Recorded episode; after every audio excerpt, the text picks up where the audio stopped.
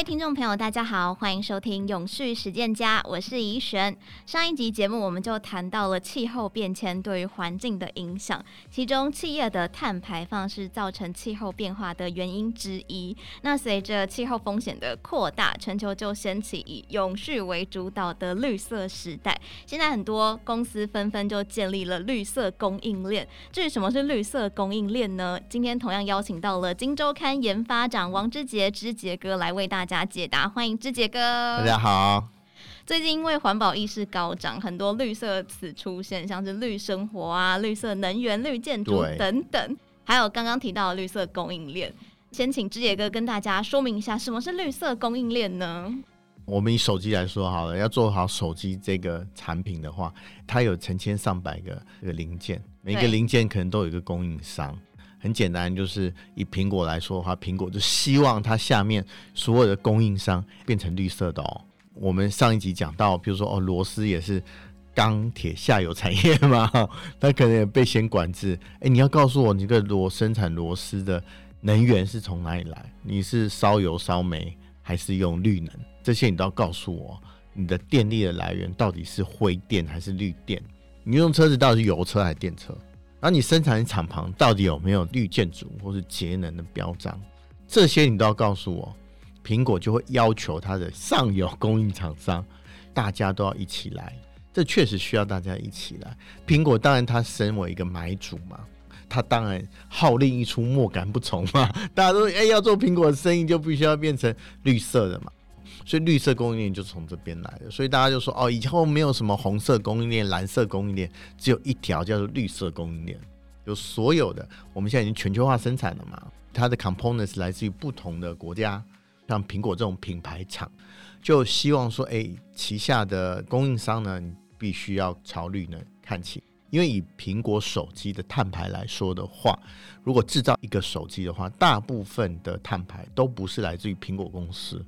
都是以为它是供应商，所以说以这样的标准来看的话，其实节制供应商，让供应商变成绿色，对于我苹果达成自己许诺的绿色的目标有绝对的帮助。不只是苹果，比如我们看到国际大厂沃尔玛啊、IKEA 啊、阿迪达斯啊，其实这些都要求它的旗下的供应链能够。朝绿色看齐，那绿色当然有很多标准啦。我们现在最常讲就是 ESG 嘛，哈，因为 E 就是环境，然后 S 就是社会，然后 G 就是公司治理，你必须要同时符合三个。所以老实讲，绿色工业现在的定义比较广泛。你有没有用童工啊？你的劳力的条件是不是好啊？董事会的管理啊，对股东是不是有公平啊？其实都纳入它绿色的定义里面。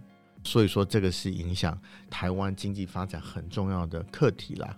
就是说，因为我们很多厂商都是属于绿色供应链的一份子，我们要做好订单才会来。老实讲，绿色供应链它已经不是一个 nice to have，已经是 must have 了，甚至变成竞争力的一部分。如果我在绿色这一方面做得好的话，哦，我订单更比较多，苹果会比较喜欢我。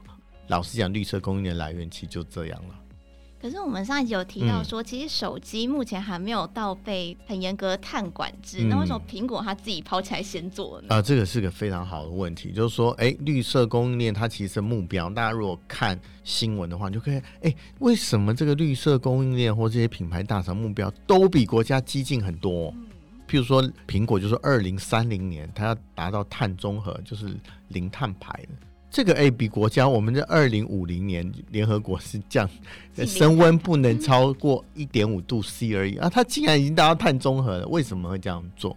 私部门比公部门还积极是怎样？对啊、哦，这个就要讲到资本市场了，因为呢，大家如果看到 ESG 的风潮，它的起源，我自己的印象哈，我自己的认知是在二零一九年十二月的时候。全球最大的基金公司叫贝莱德 （BlackRock），他的 CEO 发了一封信给被他投资的公司，他手上大概有六兆美元啊，比我们台湾的整个储蓄加起来都多很多。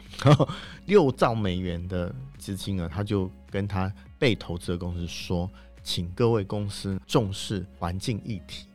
我希望大家都重视环境议题，然后呢，放到你公司策略里面去。而、讲得很温和的话，其实反面大家解读不是这样子啊。反正大家解读说，哎、欸，如果不绿色的话，你是不是就不投资我？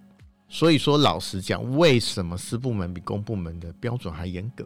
老实讲，是资本市场驱动啊。资本市场在二零一九到二零二零年这段时间，特别是 COVID 危害全球的时候，大家感觉到 ESG 这件事情好像不做不行了。资本市场很有志一同的，当然这些领头羊很重要。他觉得说，哎，我们必须要发声，就用资本的力量、钱的力量，钱的力量是最有说服力的哈。用钱的力量来告诉他被投资公司，苹果当然是贝莱德很重要的投资公司嘛。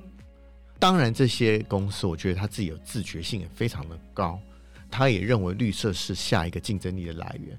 譬如说，三星要赢，譬如小米或 OPPO 的话，老实讲，他要跟他的使用者说服，或手机的使用者说服，说：“哎，我在 ESG 这条路上，我做的比较好。身为消费者的我们，就哎，我觉得你对地球尽一份力量哦，所以我比较愿意买三星的手机。那我觉得资本市场后面更重要力量是我们每一个消费者啦。”大家认为说，哎、你有重视 ESG 哦，你有重视我们员工哦，你不会荼毒你的员工哦，或者是在节能上面有进展，或者是手机耗电量很简单嘛，耗电没有那么吃电，我就愿意买你的手机嘛。所以绿色老讲变成一个竞争力的来源，去说服最终端的消费者来购买或使用我的产品。这个是我觉得这股风潮，老实讲，在 COVID 影响全球那一段时间，风起云涌在。全球开始展开，所以说很多品牌大厂就开始要求它的供应链朝绿能发展，所以造成了私部门好像比公部门还积极 啊，因为私部门比较好处置嘛。你说苹果就算它非常大的话，它也不过几百几千个供应商而已，比较好管理，不像一个国家利益分杂。老实讲，私部门在做这个方面确实比公部门展现了更好的效率。不是公部门哦，跨国公司比国际组织在 ESG 的实行上面更有效率。我觉得这个是个非常好的现象。当然，各位如果说在投资的时候，把你的钱放在这些 标的公司里面，或者是比如说贝莱德，贝莱德你跟其他的基金公司比，你觉得哎，贝莱德好像有主张这个，我比较愿意把我的钱信托给贝莱德，让他帮我处理投资的事情。当然，哎，他就有更多人委托他，他就力量更大，他能支配的钱就更多，所以他的这个获利当然也会这个相应的产生，所以这个也是他的利益考量。可是利益考量比较正面的状况是，看到很多利益考量已经架构在 ESG 或是绿色这个价值上面，我觉得这是对于全球抑制气候变迁或是温室效应、碳排比较正面的发展了。我觉得希望这个走下去的话，私部门如果领先公部门往前走的话，我觉得对于大家都是一件好事。有一句话就是这么说，就是我们每一次的消费就是在决定未来的事情。没错，没错，没错。所以我们每一次的决定都是环环相扣的。对，不只是消费，就你的投资也是。因为现在台湾是一个富裕的国家，大家手边有些闲钱，或你没有闲钱，你会攒一些闲钱啊。对啊，希望这个我以后退休生活啊，会有多一点照顾啊。现在的年轻人二三十年以后可能都要想到退休的事情了哦，退休的事情你就要想到说，哎，那我如果以后布局退休的话，什么是比较安稳的标的，或是我应该怎么投资？老实讲，ESG 当然就是个指标。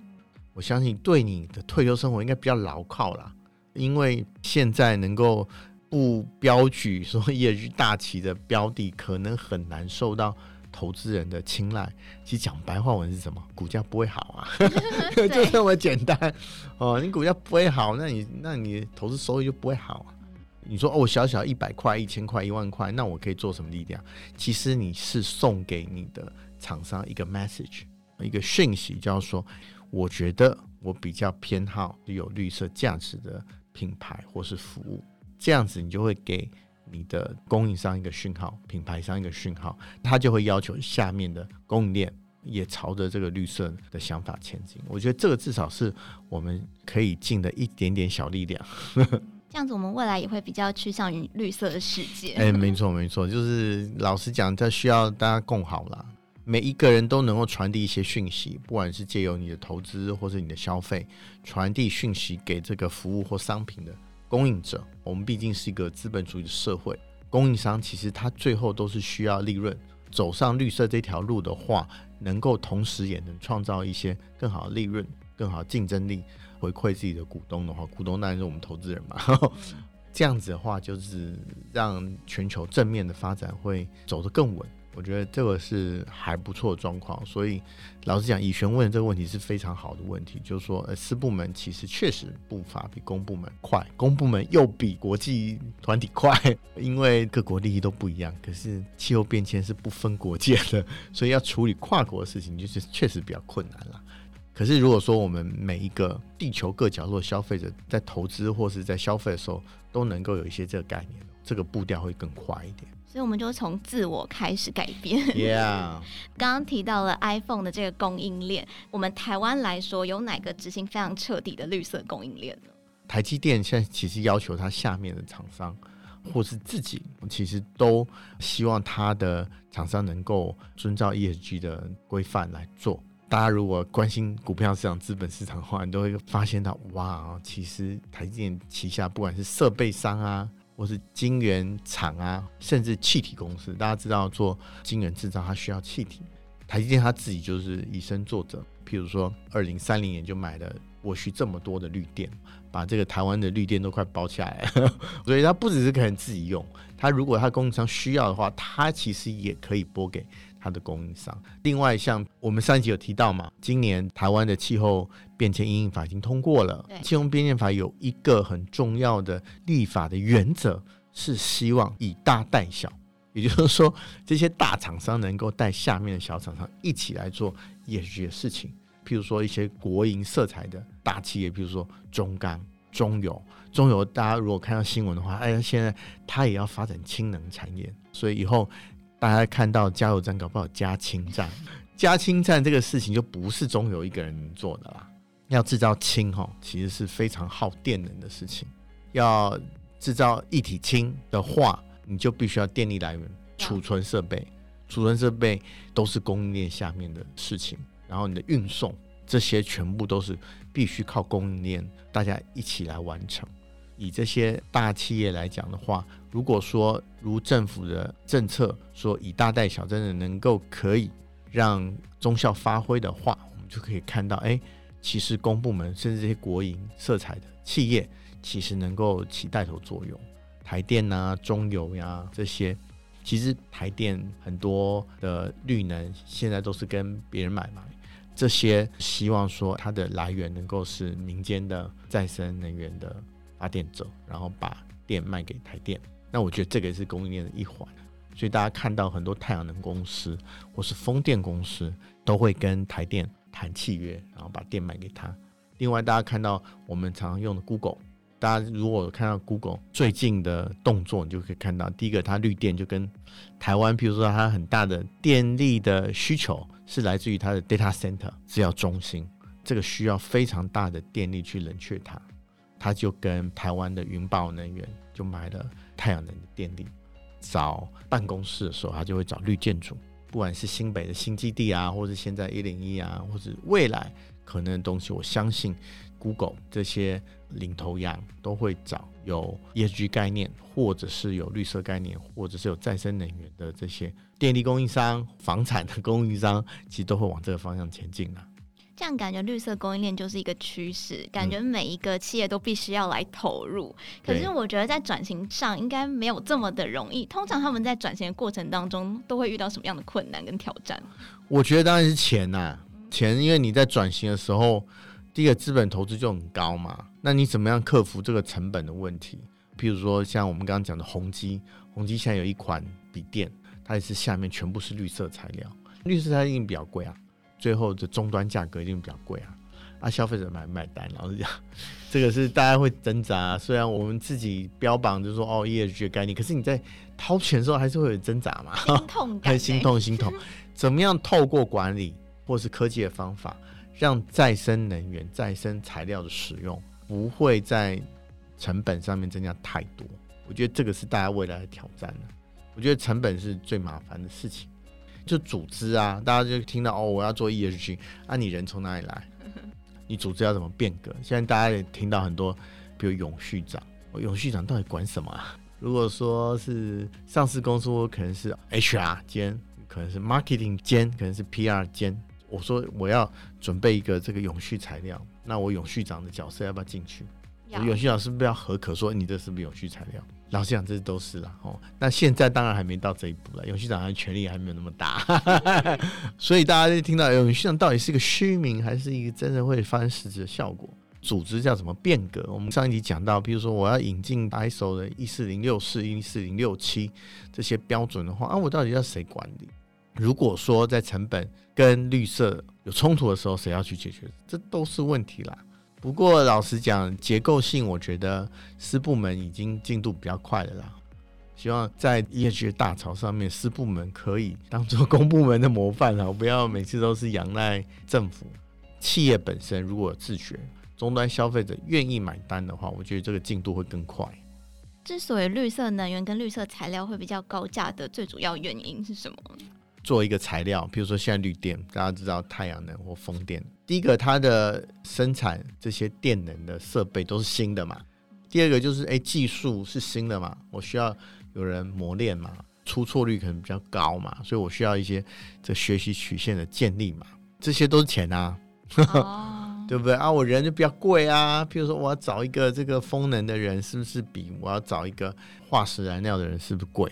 一定的嘛，新人才。对啊，新人才那比较稀缺嘛，这些都是垫高它成本的原因嘛。科技没有到位啊，因为你说黑色能源它已经是磨练这么久的成熟技术，这些通通让它的价格垫高。但法令是另外挑战。我们上一节讲到台湾碳费，台湾没有做碳市场，其实有很多方方面面考量。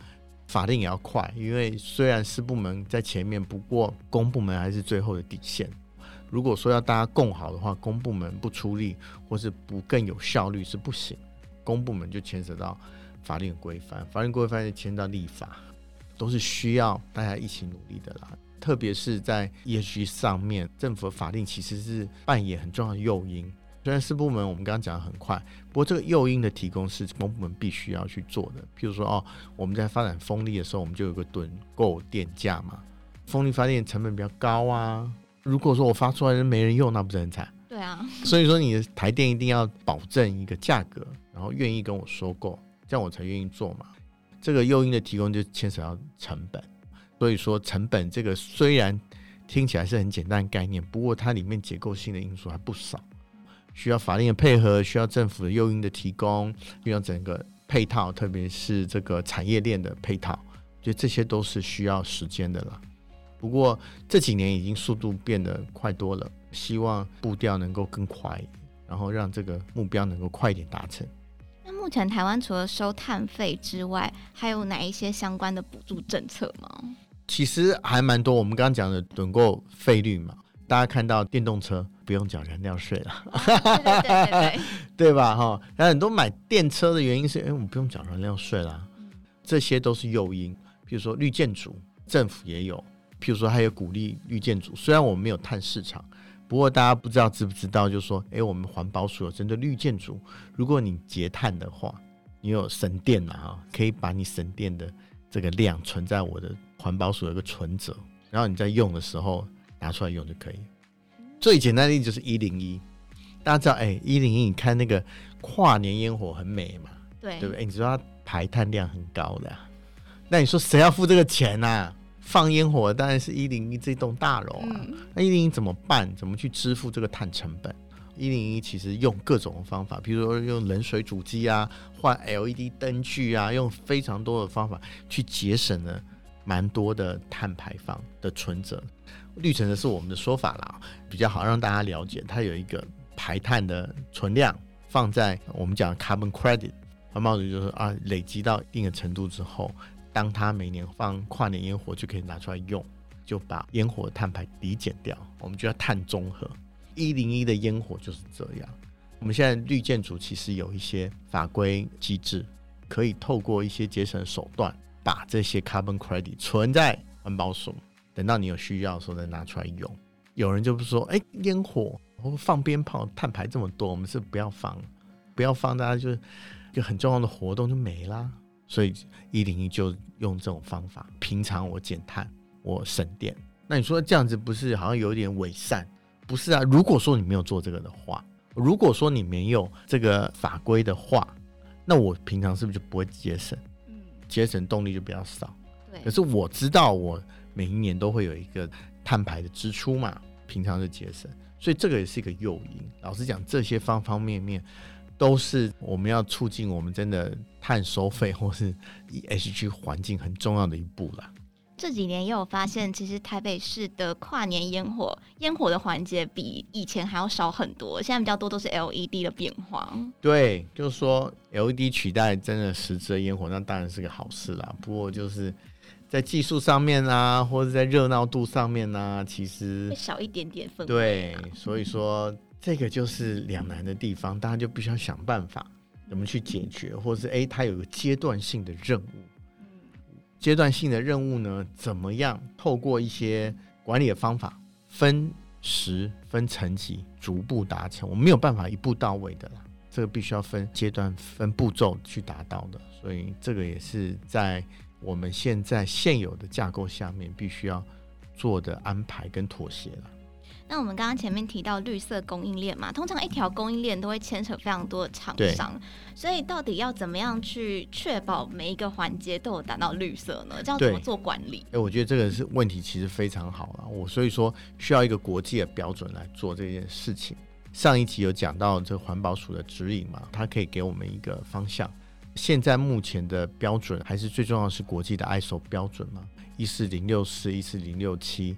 一四零六四呢，就是负责碳盘查，基本上就是哎，我自家的碳排、电费嘛、车马费啊、差旅费啊，这些加起来，范畴二就是哎，你的供应链上下，或是你的外购的能量的来源、电力的来源，这些都要盘点清楚，再往外向逐次去盘点清楚。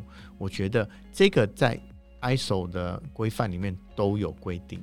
有这个规定呢，老实讲，以后如果说我们要产品或服务要进入欧盟的话，其实要被课征碳关税的时候，也可以拿出来抵减，或是以之证明说，哎，我已经有做过或缴过这些碳成本了，不要再给我重复缴纳了。这些其实都有助于我们去理解说，企业或是我们个人产生多少碳排。